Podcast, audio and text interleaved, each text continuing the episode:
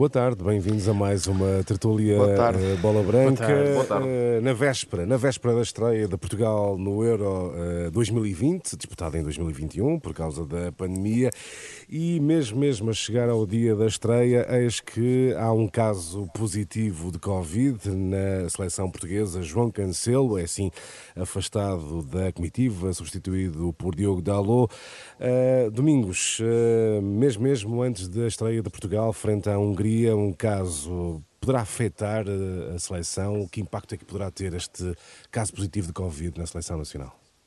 Afetar, vamos ver se, se, se, nos próximos dias não aparece mais nenhuma situação e é que é sim questão, pode é? afetar. É a grande questão. Agora, não deixa de ser uma preocupação, depois de, do Cancelo ter testado positivo, que se coloque sempre a eventualidade de alguns jogadores que estiveram mais próximo dele, dele poderem também testar positivo mas acho pronto, é como eu digo, os dias vão passando e se calhar vão ficando mais seguros e mais confiantes.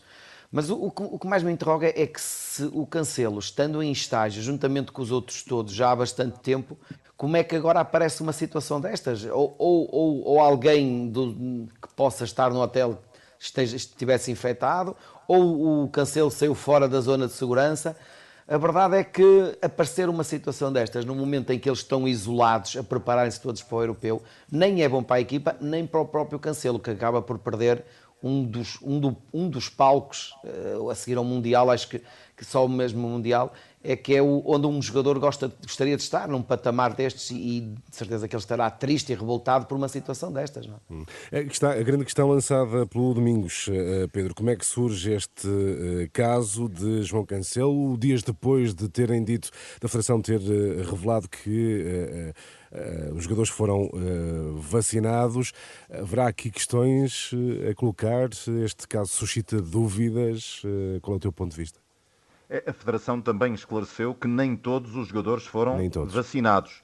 Uh, há também uh, que perceber aqui que há uma janela de seis meses para quem já teve Covid e por essa razão ainda não pode ser vacinado. Não é o caso de Ronaldo, que teve Covid em outubro. Exato. Uh, há, há, aqui também uma questão importante, é que o Cancelo apresentou-se mais tarde nos trabalhos. Apresentou-se apenas, fez no passado sábado uma semana. Depois da Champions. ele esteve, esteve envolvido na Champions, mas chegou junto do Bernardo Silva, eh, e do Rubem Dias.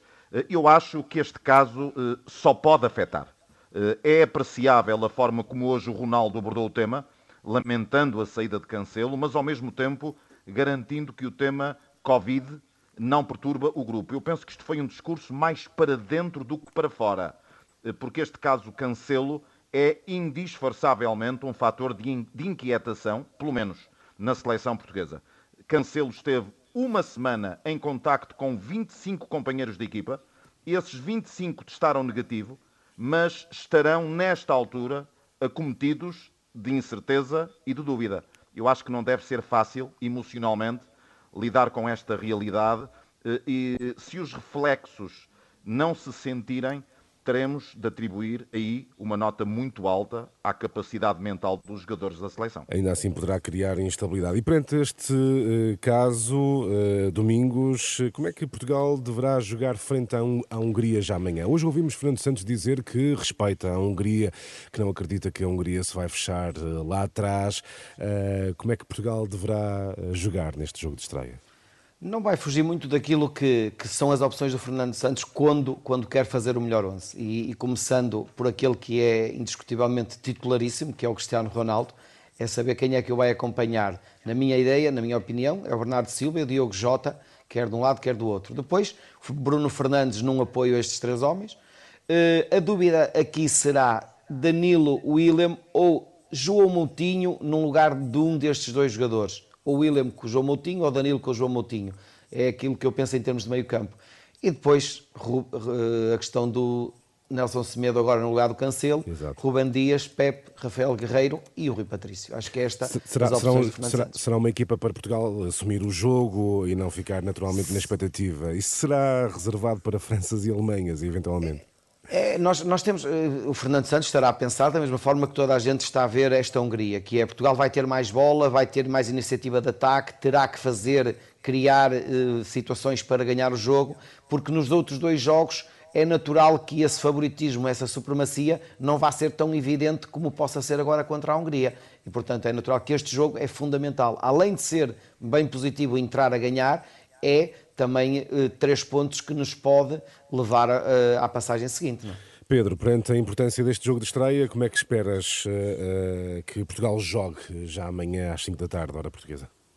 Vou aqui apresentar algumas diferenças relativamente à opinião do Domingos. Uh, o Domingos tem uma vantagem e uma desvantagem em relação a mim. Tem a grande vantagem de saber muito mais de futebol do que eu uh, e, de, e de ser treinador de futebol. Eu tenho a vantagem de ter visto os treinos da seleção, pelo menos aqueles primeiros 15 minutos. E a minha conclusão é a seguinte: eu acho que o Fernando Santos levou muito a sério o teste que fez em Alvalade frente a Israel. E porquê? Eh, porque por aquilo que eu vi nos treinos, principalmente no treino de há dois dias, quando o Fernando Santos distribuiu os coletes pelos jogadores para fazer um treino posicional, eh, ele fez apenas duas alterações relativamente ao Alvalade. Uma é lógica, Rui Silva de fora, entra Rui Patrício para a baliza. E depois, nos jogadores de campo, apenas uma alteração. Cancelo fora, Nelson Semedo titular. Depois, eh, ironicamente ou não, Cancelo até acabou por ser dispensado. E sendo assim, eu penso que o 11 vai ser Rui Patrício na baliza, Nelson Semedo, Pepe, Rubem Dias e Nuno Mendes na defesa, Rubem Neves, William Carvalho e Bruno Fernandes no apoio aos três da frente, Bernardo Silva, Cristiano Ronaldo e Diogo Jota.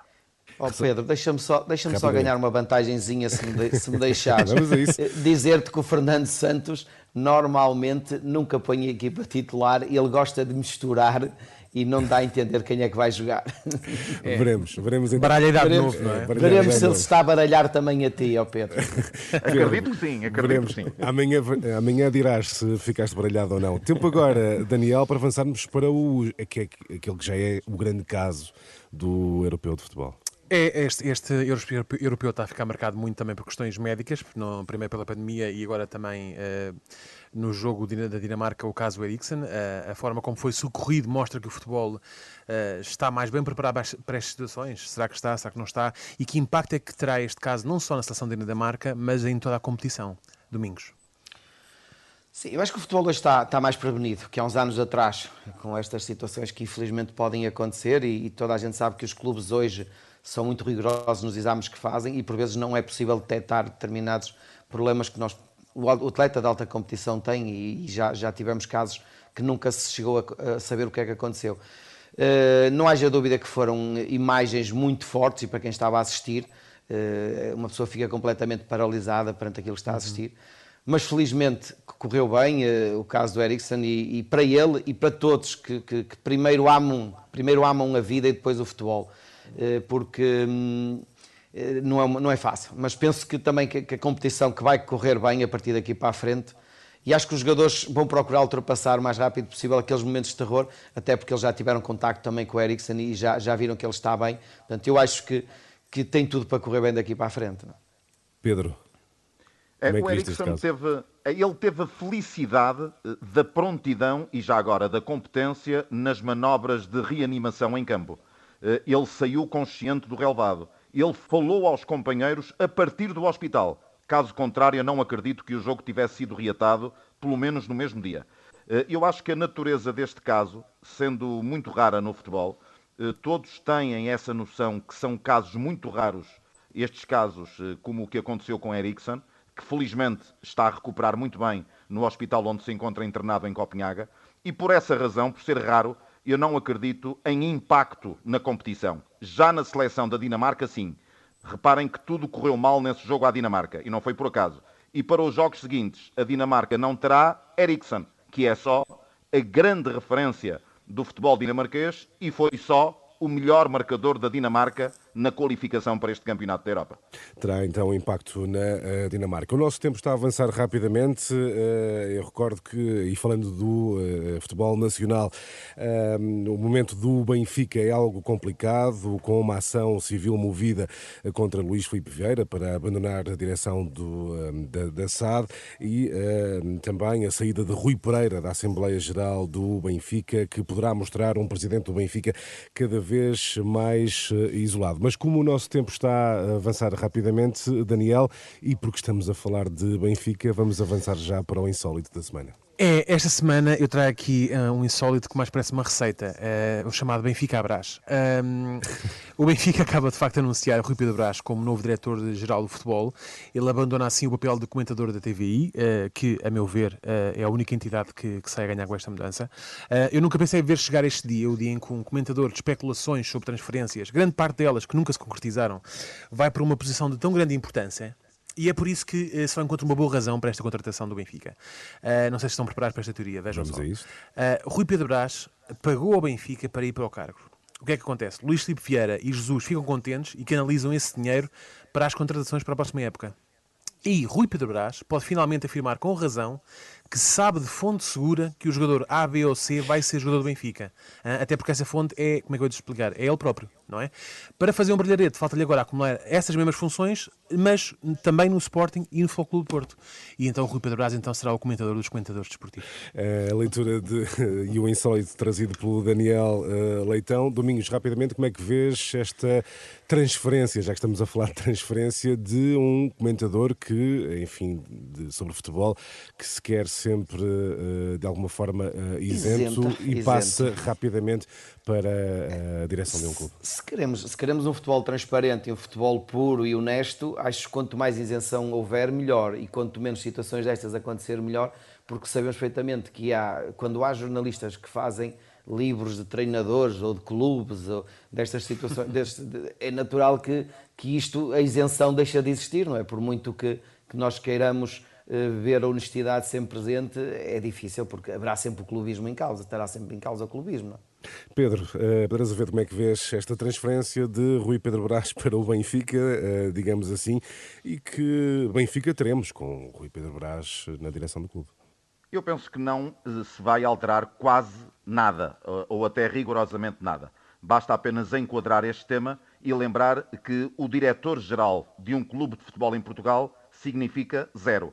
É um cargo inócuo, é um cargo sem qualquer protagonismo, sem qualquer peso decisório. Eh, os regimes dos clubes de futebol em Portugal são todos presidencialistas, como nós sabemos. Rui Pedro Brás não é uma surpresa para mim. Há vários dias que se falava neste anúncio.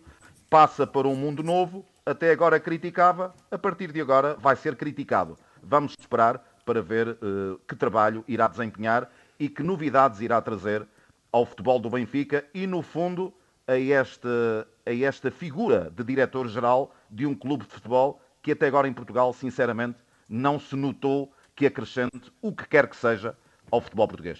É caso para dizer que pode virar-se o feitiço contra o feiticeiro, usando este uh, lugar uh, comum. Chegamos ao fim de mais uma tertúlia bola branca. Veremos, Pedro Azevedo, se de facto Fernando Santos te baralhou ou não amanhã no Hungria-Portugal. Uh, Vamos ver quem é que marcou o É mais fácil baralhar-me a mim do que ao domingo de paciência. Veremos quem é que marcou o gol na análise e na não. antecipação do jogo. E depois temos, depois temos que confrontar, confrontar o selecionador nacional na conferência de imprensa com isto. Então baralhou o Pedro Azevedo, como é que é? Exato, temos que, temos que questionar se isso acontecer. O jogo é amanhã às 5 da tarde, claro, com o relato do Pedro Azevedo aqui na Renascença. Pedro e Domingos, um abraço até à próxima semana. Até, até para a semana. E falta o apito final. Aí está, está encerrado. tchau, tchau.